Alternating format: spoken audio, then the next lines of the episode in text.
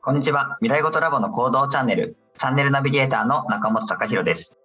このチャンネルでは、考えながら働くをキーワードに、浜田先生と一緒にざっくばらんにお話ししていきます。この放送回は第21回目になります。浜田先生、よろしくお願いします。よろしくお願いします。はい。今回は第21回目ということで、うん、もう早速ですね、第30回目に向けて、このまま走りたいなと思います。はいで、あのー、今回第21回目は、もう第18回目から実は続いてるんですけれども、うん、はい。今回は僕の方が採用活動をさせていただいている中で、うん、まあ、学生さんだったり、社会人の方とお話しして気づくことがちょっと最近あったので、うんうん、ちょっとお話し聞いてみたいなと思います。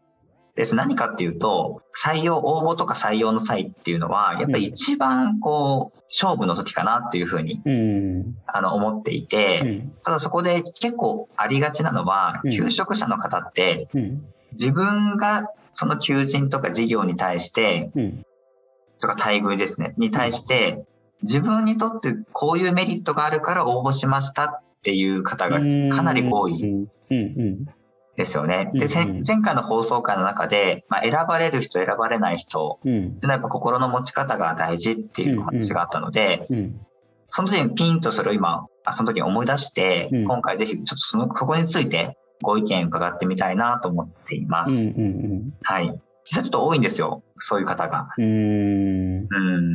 まあ、これ多分、なんていうかな、面接とかだけじゃなくて、あの、はい、日常的な仕事でも、あの、これ同じ現象が起きていて、はい。これ、要はね、自分にとってのお客様が誰なのかが分かってないのよ。うん。自分というのは商品じゃん。はい。で、お客様がいてさ、はい、お客様のニーズと合致して初めて自分をチョイスされるわけだよね。はい。うんうん、会社での仕事でも一緒で、はい、会社ってやっぱ組織があってさ、はい、まあこうピラミッド構造になっているわけじゃない？はい。でそうしたときに、例えばこう、まあ平社員だとしてさ、うん、こう、まあ係長、まあ課長さんとかが求めていることはい。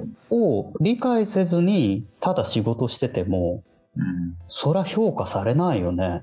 うん。それと全く一緒だと思うよ。あうん、自分っていう商品を誰に売り込もうとしているのかっていう意識が完全に欠落してるのよ。うん。うん。なんでこっちもやっぱりこう聞いていて、なんかこれが、私にとってはこれが合うから、私にとってはこれがメリットだからっていうふうにお話をされても、うん、選ぼうという気にはやっぱりならない、ならないよね。うん、だからどうしたのっていう。そうなんですよね。で、なんかそれをなんか他の企業、例えば学生だったら就職活動の際にもそういうことを、そういう話し方をしちゃうんだろうなと思うと、すごくもったいないことじゃないかなって。そうだね。うん感じてます。ただ、えっと、もったいないことではあるんだけど、はい。思考習慣が、要は、くれっていう思考なのよ。ああ、そうですね。うん。くれくれなのよ、もう完全に。はい。で、そういう人は取っちゃダメ。あそうですよね。そう。そういう人を教育していくのは相当大変なので、うん、うん、やっぱ取っちゃダメだよね。うん、中には子供たちに対してこういうふうな社会をこう受けて、うん、社会にで活躍してほしいとか、うん、子供たちが今後こういう社会になった時に、うん、あの、こういうことをできるようにしておいてあげたいとか、まあ、その本当僕たちからするとエンドユーザーさんというか、本当のお客様のところまで考えてくれている方もいらっしゃるんで、まあ、そことやっぱ比較しちゃうなっていうのが常にあって、ね、うんで、その、これは、あの、まあ、さっき言ったのはさ、こう、ちょっとテクニカル的なことじゃん。はい、要は、ニーズを掴んでないよねっていうのは、うん、テクニカル的なことなんだけど、はい、これ本質的には、心のあり方としては、はい、要はさっき言った、くれっていう状態が先に立っちゃう人って、やっぱ、誰からもこう、チョイスされないよね。うん。うん。で、与えるっていうことが、やっぱり基本的には先に立たないといけなくて。で、これって日常的にもすごいわかりやすいのは、はい、笑顔。笑顔をさ、こっちから笑顔で接すると、相手も自然に笑顔になるじゃない？はい。でこっちがムスッとしてたら、相手もムスッとしてるのよ。うん。だから、やっぱり、本当にこういうたった一つの笑顔にしたって、自分から、まあ、与えていくっていうようなことがないと、笑顔をもらえないんだよね。うん。うん。だから、これ全部、やっぱり自分発信で与えていくっていうことを思考習慣にしとかないと、うん、とてもじゃないけど、誰からも相手にはされないだろうね。うん。うん、実際の講師の指導でも、うん、なんか今いただいたお話ってすごく大事な視点だなと思って感じていて、うん、やっぱりあの子供たちが例えば緊張してて喋らない時に、なんか喋ってくれないから先生も黙っちゃうっていう状況であり得ると思ってるんですけど、ただそれってやっぱり今のお話で言うと、うん、先生の方がちゃんと緊張せず、うん、お話を聞いてあげたりとか、うん、緊張してるのかなって声をかけてあげてないから、やっぱり向こうも心を開けない状態なんだなって、うん思いました、すごく。うん実際やっぱりあの就職活動の話とかを学生に前聞く機会があったんですけど、なんかそうですね。自分の条件はすごく明確なんですけど、就職活動で伺う先の企業が何目指してるかとか、うん、そのあたりがすごくぼやぼやしてる人が多くて、うん、まあ、貢献するっていうよりも貢献されたいと思ってる方が多いですよね、結構。うん。くれくれくんってことです、ね、そう、くれくれくんね。うん、あと、やっぱり、まあ、与えるっていうことをこう考えるときに、与えた相手からもらおうっていう風な考え方もしない方がいいなと僕は思っていて、はい。で、与えたことってよそから返ってくんだよ、実は。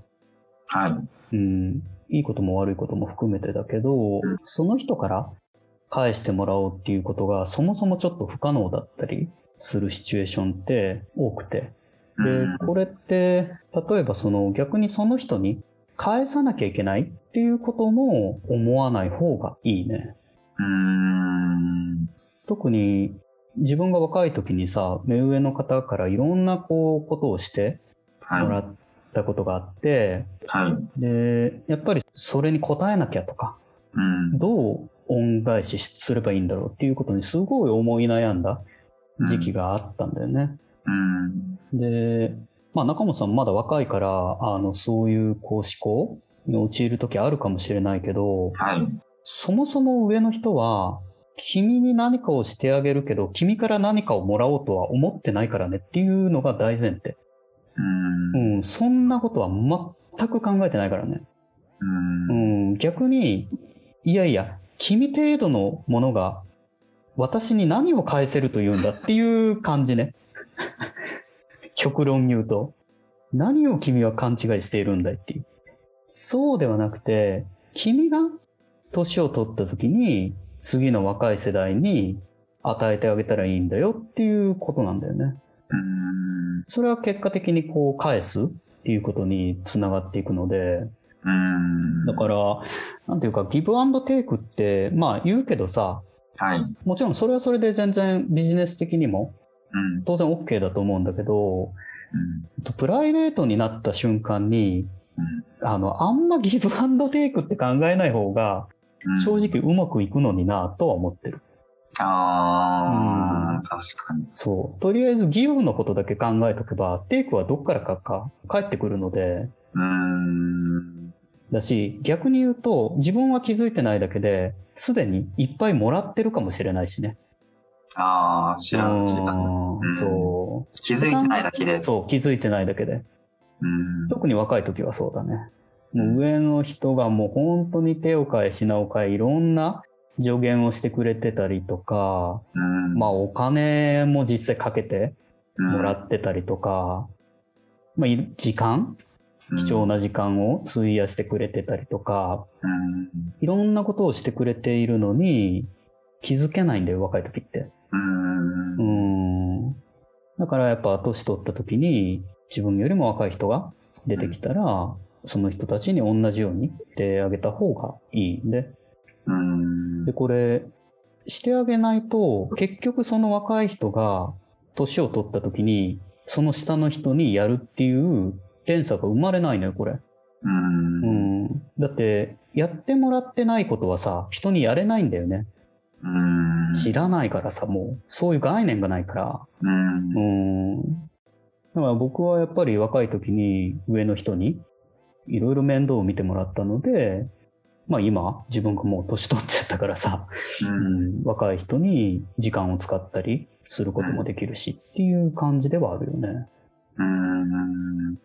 なんか、そうそう。これもさっきあの、浜田さんにちらっとそういうこと考えるかもしれないけどって言ってもらったんですけど、なんか僕どっちかって逆にずっと考えちゃう方で、うん、あの、返さなくちゃ返さなくちゃって思ってたんですけど、うん、まあ、それこそちょっとそういう考え方じゃなくて、うん、次の世代というか、の子にと思って、それこそ、最近ちょっと嫌われるの怖いなってもともと思ってたんですけど、例えば学生さんとかであれば、あの、そういう面接の時とかにも、まあ、それこそ辞退されちゃう可能性上がっちゃうんですけど、その対応良くないよって伝えたりだとか、あとは研修中の子たちにも、やっぱりそういう時にはちゃんとお礼のご連絡しなさいねとか、うん、とこううるさいなって思われるかもしれないようなことでも、うん、まあ、自分がしてもらったことは、その人に返せないから、下に返そうっていうので、ちょっと最近、はい、やってて、うんだから、中本さん自身が、あの、次のステージに、あの、上がったっていう証拠だよね。うん。うん今までは、やっぱり、もらった人に返さなきゃっていう思考だと、やっぱ全然まだ上に行けてないっていうことだからさ、現象として。うん、うん、それがそうではなくて、あの、嫌われるとかそういうことはどうでもよくって、その若い人たちがより良くなるように伝えていくって思考で、しかもそれがちゃんと行動に移せてるっていうことは、確実にステージが一個上がってるからね。うん。で、そういう風にしてもらった人たちは、やっぱり自分が年取った時に、若い人にできるのよ。うん。うん。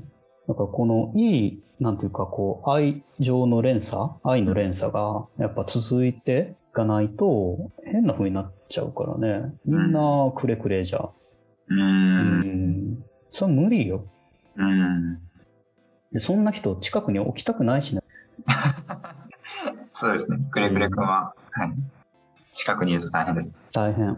うん。時間も何もかにもどんどん吸い取られるだけだからね。うん。で、それで成長すればいいんだけど、うん。大体成長しないのよ、そういう人。